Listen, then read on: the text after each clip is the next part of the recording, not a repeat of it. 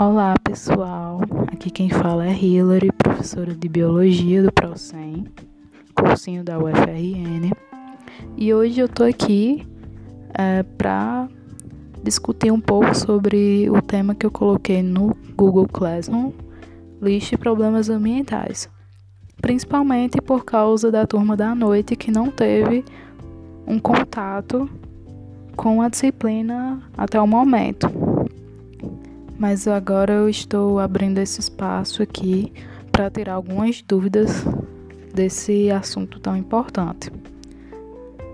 E logo de início, a gente vai falar um pouco da importância do tema, o porquê de estudar esse tema para o Enem. E bem, muitos podem se perguntar: ah, a gente já não já não discutiu esse assunto suficientemente, já não encontramos todas as soluções, soluções dos problemas que, que temos até hoje. E bem, é só olhar é, para o Brasil que em um período curto de tempo é, vimos a ocorrência de uma série de problemas ambientais relevantes, como o acidente da Vale em Brumadinho, o derramamento de petróleo no litoral nordestino, as queimadas na Amazônia, as inundações no Sudeste, o que mostram que esse tema ainda não se deu por encerrado. E são por esses e, e outras questões que nas últimas décadas as pessoas têm percebido cada vez mais a necessidade do uso racional dos recursos naturais, de maneira a garantir um mundo habitável para as próximas gerações. E é por isso que discutir alguns aspectos problemáticos da relação entre seres humanos e natureza é tão importante. E é por isso que essa, esse assunto também está presente no Enem. Essa discussão está em, em processo ainda. Bem, para começar, vamos falar um pouco de poluição e seus desequilíbrios ambientais de maneira que, de forma geral, a poluição ambiental vai ser a presença concentrada no ambiente de determinadas substâncias ou agentes físicos que genericamente denominamos de poluentes. Esses poluentes, eles são produzidos direta ou indiretamente pela produção humana, pela ação humana, que prejudicam a vida de populações de uma determinada comunidade biológica que acontece, a quebra do equilíbrio ambiental vai se dar a partir de alterações abióticas, ou seja, a contaminação do ar, da água ou do solo por, de, por quantidades indesejáveis desses poluentes que prejudicam a vida dos organismos que estão presentes nesse ambiente. De forma mais didática, podemos organizar os tipos de poluição e seus desequilíbrios da seguinte forma: poluição atmosférica, é onde há o aumento do efeito estufa, a deterioração da camada de ozônio, a chuva ácida e a inversão térmica. E a poluição das águas e do solo, em que há a eutrofização, a maré negra, a bioacumulação, o lixo urbano e o desmatamento. Vamos falar um pouco sobre cada um deles e lembrando que não são os únicos tipos de desequilíbrios ambientais que existem, mas são alguns mais pertinentes que vamos falar hoje. Poluição atmosférica e aumento do efeito estufa. Bem, sabe-se que o efeito estufa é um fenômeno natural essencial para a manutenção da vida na Terra. Porém, o aumento da emissão dos gases responsáveis por esse efeito estão potencializando esse fenômeno, trazendo algumas consequências. Alguns gases mais, é, digamos, os gases principais que estão envolvidos nesse, nesse efeito é o gás carbônico, decorrente da queima de combustíveis fósseis e, e que são petróleo e carvão mineral, e também das queimadas florestais. E o gás metano, que é resultado da decomposição de matéria orgânica, que está diretamente relacionado com a produção de lixos e esgotos, e com o aumento de áreas alagadas para cultivo de arroz e rebanhos de bovinos e de caprinos, pois esses animais têm, por terem um sistema digestivo ruminante, a presença de bactérias nesse aparelho digestivo que vão ser responsáveis pela quebra da matéria orgânica. Ao fazer essa quebra da matéria orgânica, vai haver a liberação de gás metano.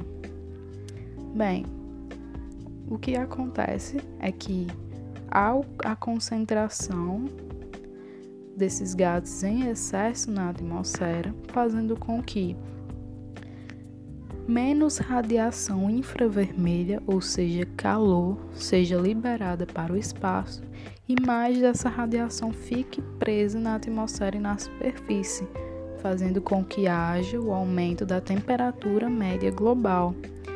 Consequentemente, ao de, o degelo das calotas polares, consequentemente também vai haver o aumento do nível dos dos oceanos e também as alterações dos ecossistemas costeiros.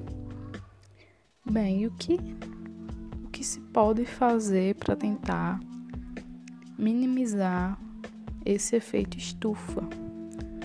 Primeiro, optar por é, energias, é, fontes de energia é, renováveis, como energia solar, energia eólica e também é, tentar é, minimizar o, a decomposição em massa de matéria orgânica, evitando, por exemplo, o acúmulo de lixo e esgotos.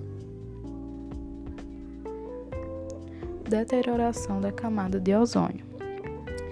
Bem, esse, esse problema é causado por é, os clorofluorcarbonetos, os CF6, presentes em aerossóis e em aparelhos de refrigeração. É, o cloro prese presente nesses compostos degrada o ozônio, fazendo com que haja o aumento da passagem de raios ultravioletas pela atmosfera fazendo assim com que haja um aumento do número dos casos de câncer de pele, problemas de visão e aumento da taxa de mutação. A boa notícia é que é, os CF6 foram banidos de vários países, inclusive o Brasil, o que indica que essa camada vem se recuperando. Chuva ácida. A chuva ácida é, proveniente principalmente dos gases os dióxidos de nitrogênio e o dióxido de enxofre, que, ao se misturarem com vapor de água, levam à formação de ácido sulfúrico e ácido nítrico, que se dissolvem nas nuvens e se precipitam na forma de chuva ácida, levando é, a danos à vegetação, degradação de construções e monumentos de mármore e de metais. Sim, esqueci de falar. Esses gases são provenientes principalmente da queima industrial de carvão mineral e de óleo diesel. E para tentar minimizar os efeitos da chuva ácida, é o uso de filtro nas chaminés de indústria e nos escapamentos de, de automóveis que são que utilizam o óleo diesel como como combustão. Inversão térmica. A inversão térmica é um efeito mais interessante porque ele não é causado por um gás em específico, ele é decorrente da mistura de todos esses gases. Em condições normais, as camadas, da as camadas mais baixas da atmosfera como na imagem do slide, a da esquerda, em condições normais, essas camadas mais baixas da atmosfera tendem a ser mais quentes por absorverem radiação infravermelha, calor da superfície terrestre. Por ser menos denso, o ar quente tende a subir, levando consigo é, os poluentes atmosféricos presentes em suspensão.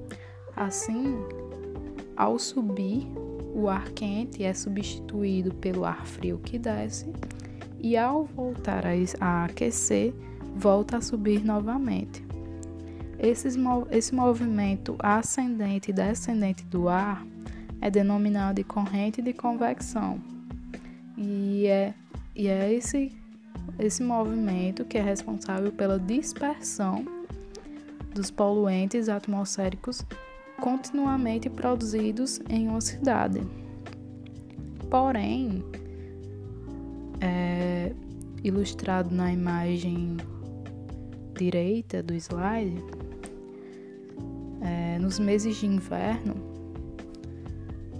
as camadas mais baixas tendem a ser mais frias do que a imediatamente superior. Dessa maneira, é, a, a, corrente de convecção é interrompida, é, fazendo com que não haja dispersão desses poluentes para as camadas mais altas.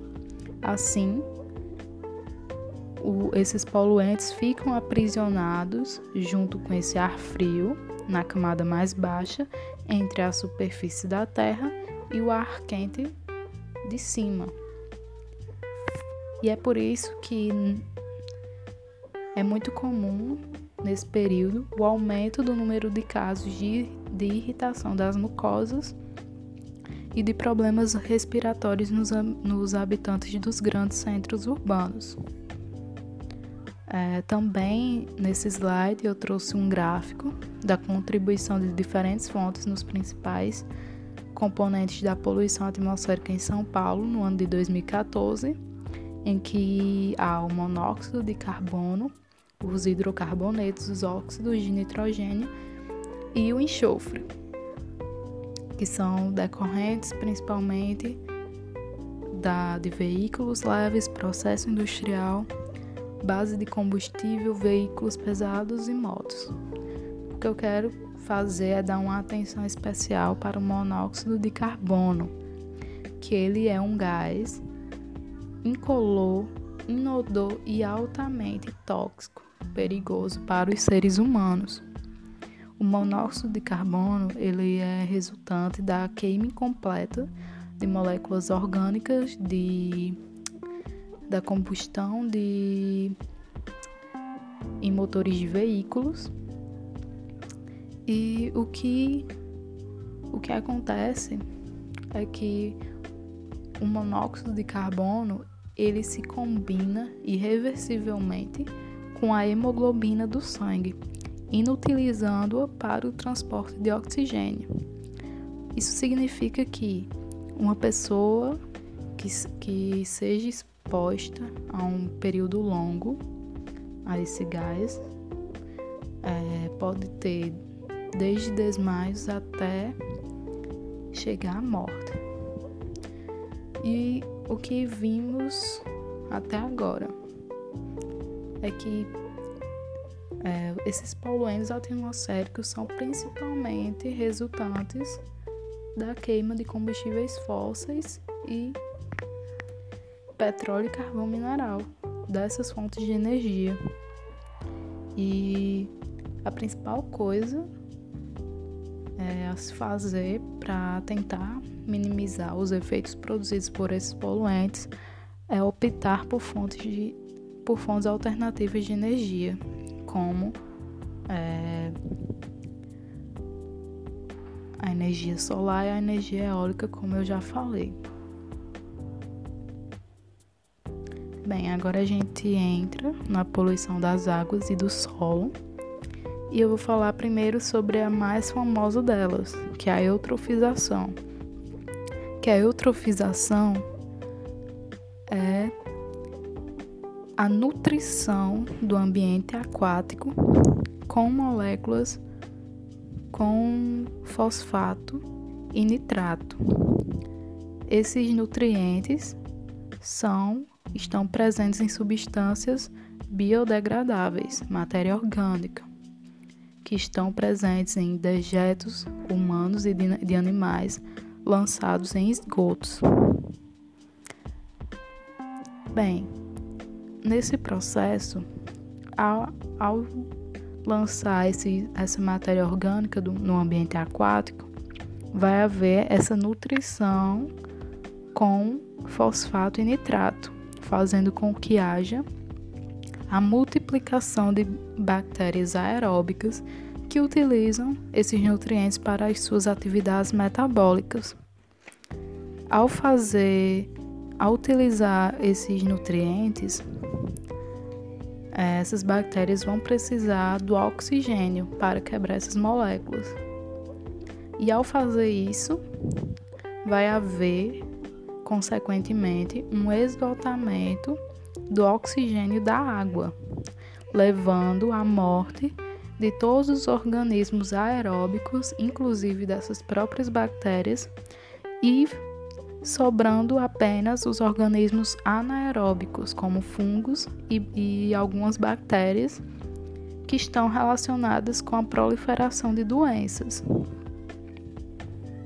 E é por isso que é muito importante o tratamento e o reaproveitamento desse esgoto, porque além de provocar a morte dos organismos ali presentes nesse ambiente, como peixes e, e outros animais, vai haver também é, um risco de contaminação de doenças pelo ser humano.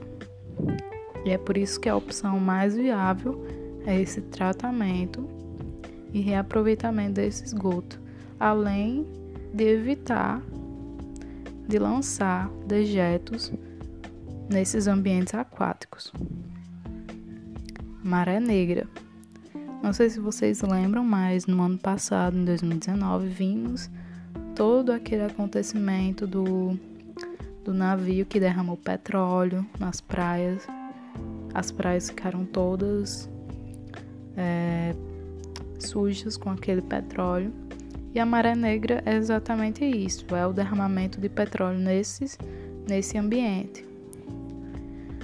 O que acontece é que o petróleo, por ser menos denso que a água, ele se deposita na superfície. Assim como o óleo, por exemplo, o óleo de cozinha, quando a gente coloque em um copo água e óleo de cozinha. O óleo, por ser menos denso que a água, ele vai se depositar ali na superfície. É o que acontece também com o petróleo.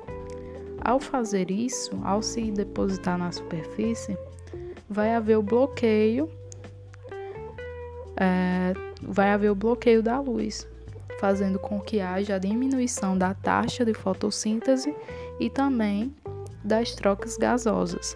Além disso, vai haver o acúmulo nas brânquias dos peixes e as aves, as, por terem, é, por produzirem um óleo impermeabilizante para as penas, para não se molharem, ao se misturar com petróleo, esse, esse óleo vai grudar nas penas, fazendo com que elas sejam impedidas, por exemplo, de voar.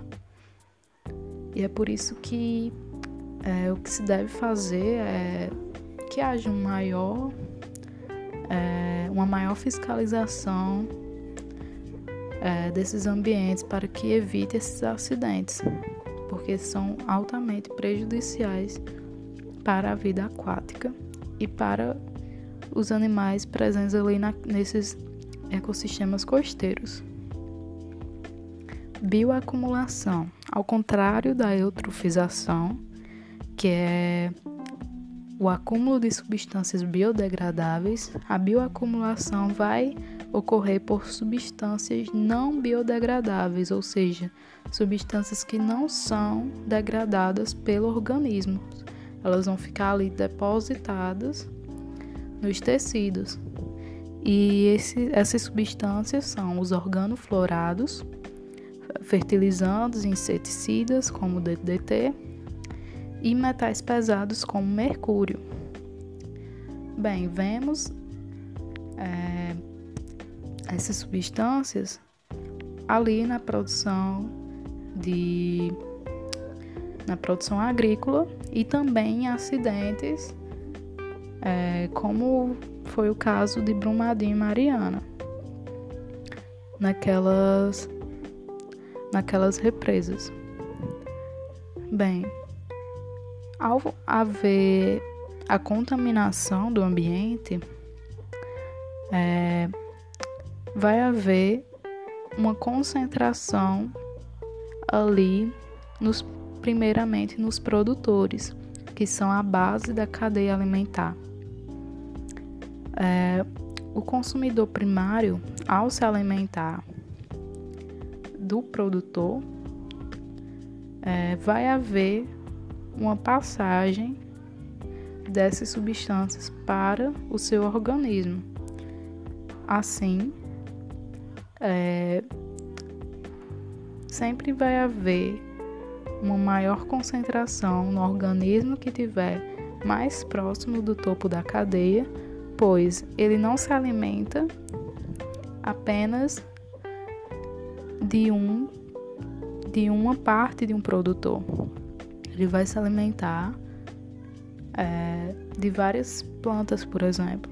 Já o consumidor secundário não vai se alimentar só é, de um zooplâncton, por exemplo, que é o exemplo que está no slide. Ele vai se alimentar de vários para poder ter a energia suficiente para o seu organismo. Assim, quanto mais próximo do topo da cadeia alimentar, maior vai ser a concentração dessas substâncias. E o que se deve fazer para evitar o acúmulo dessas substâncias que são altamente prejudiciais, tóxicas e que provocam doenças para o ser humano. É fazer com que haja, cobrar com que haja um controle governamental sobre o uso de fertilizantes e inseticidas e optar pela biotecnologia, que está aí o controle biológico de pragas que ao invés de utilizar inseticidas para é, matar aquelas pragas, vai ser utilizado um predador natural para, com que, para que haja o controle dessas pragas em plantações. E também, além disso, é importante é, o consumo de por pequenos produtores, que são aqueles que não utilizam esses inseticidas, que são os produtos orgânicos. Bem, chegamos no assunto lixo urbano e de início é, temos dados que indicam que em países desenvolvidos uma pessoa produz em média cerca de 2,5 kg de lixo por dia. Isso parece até quando a gente vê assim 2,5 kg apenas, a gente acha até que é pouco, mas levando em consideração a população do planeta e também que a gente está, está em um processo de crescimento demográfico, vai chegar um momento que não vai haver mais espaço em lixos, em lixões e aterros sanitários para acumular todo esse lixo. E é por isso que redução do desperdício de materiais e a reciclagem do lixo pelo processo de triagem é ainda uma, a, sol, a solução mais viável para o lixo urbano, que não é apenas aquela coleta seletiva que a gente imagina dali das lixeiras coloridas. Vai muito além disso.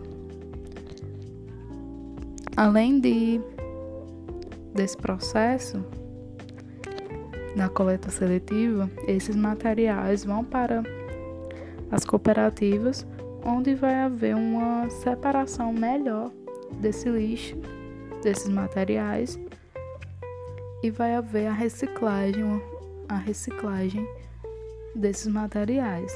Além disso, é importante é, a, conscientização da redução do desperdício desses materiais, pois, como a gente sabe, essa sociedade consumista de sempre estar tá comprando, comprando, comprando, descartando todo o tempo, é uma das grandes causas desse problema do lixo mundial. Para finalizar, é, vamos falar um pouco de desmatamento, que não é um não é causado por uma poluição em específico, mas está relacionada com a expansão de áreas cultiváveis e o crescimento urbano. E ao haver o desmatamento, o desmatamento, aquele solo vai ficar desprotegido e vai sofrer o processo de erosão, pois sem a sua proteção, sem a vegetação, aquela, aquele solo, ao sofrer a ação da, das chuvas e do vento, vão, vai perder nutrientes com a, é, com a água que vai levando e esse solo vai ficar empobrecido, ele vai ficar inutilizável. Ele não ele não vai ser mais propício a, ao crescimento de vegetações ali.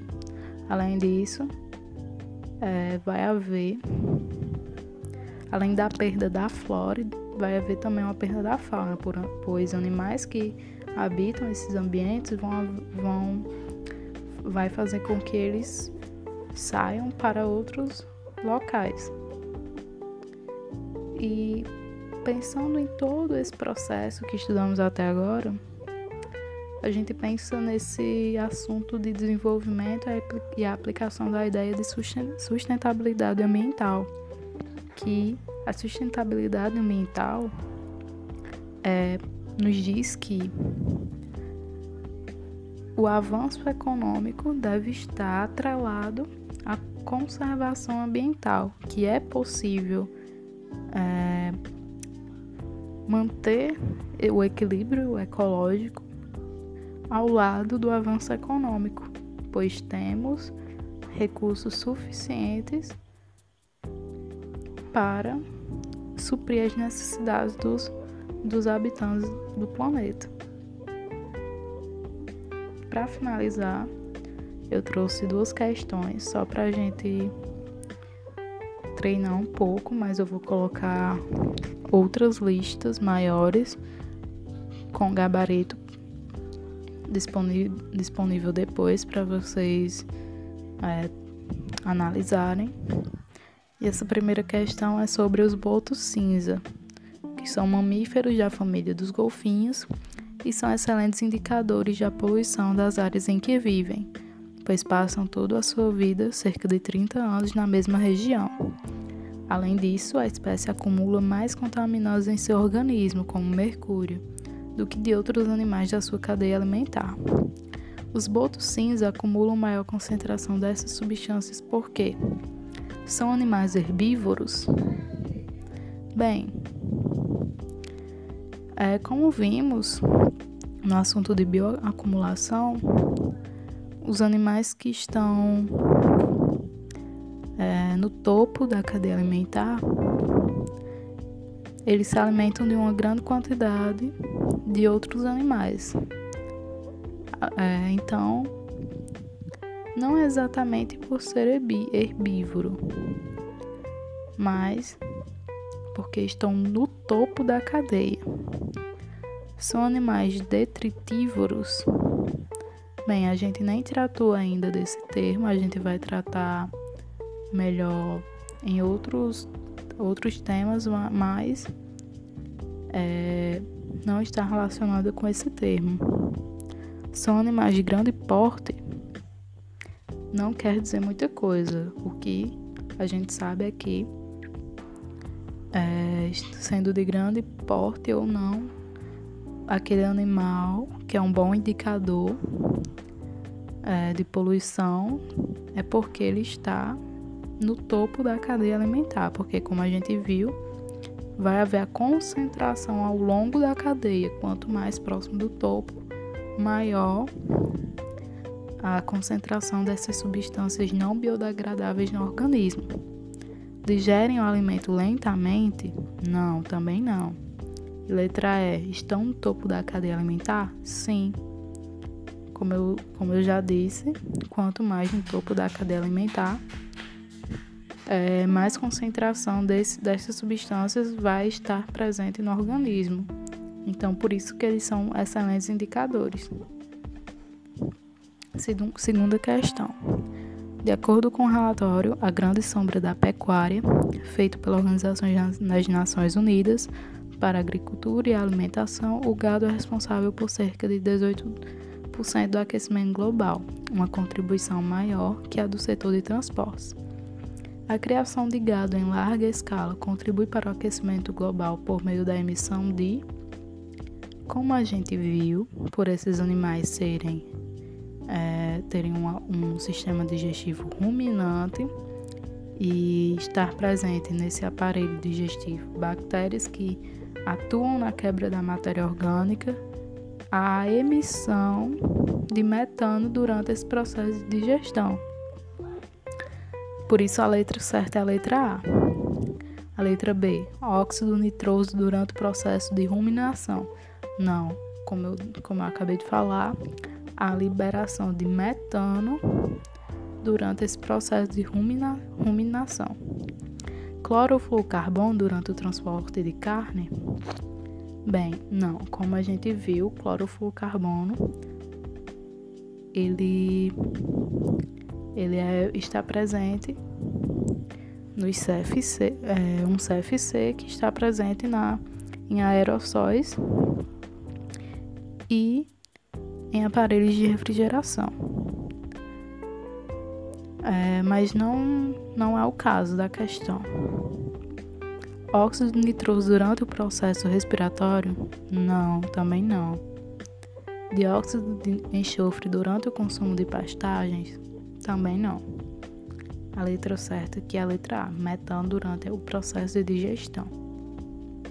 Aqui estão as referências, os, os livros que eu utilizei foi o Amabis e Marto e o Sônia Lopes. Agradeço muito a atenção de vocês. Espero que as dúvidas tenham sido sanadas.